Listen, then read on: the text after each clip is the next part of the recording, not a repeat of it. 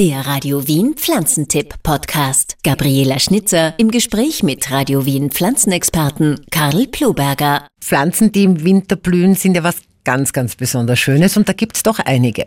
Das gibt's mehr, als man glaubt. Also wahrscheinlich jeder hat's irgendwann einmal gesehen, die berühmte Zaubernuss.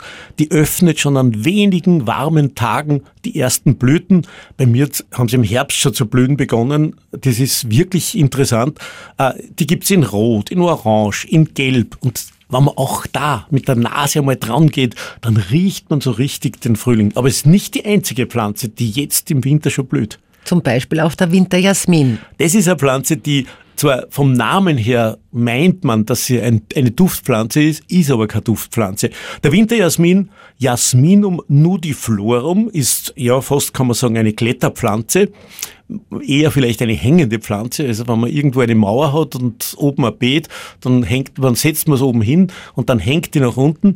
Und die öffnet jetzt schon, wenn es einmal einen sonnigen Tag gibt, die ersten gelben Blüten.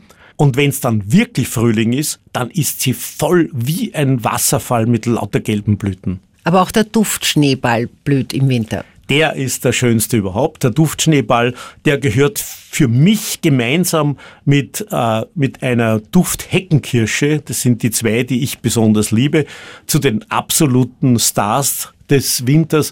Genauso wie eine Mahonie, das ist auch etwas, was ganz was Tolles.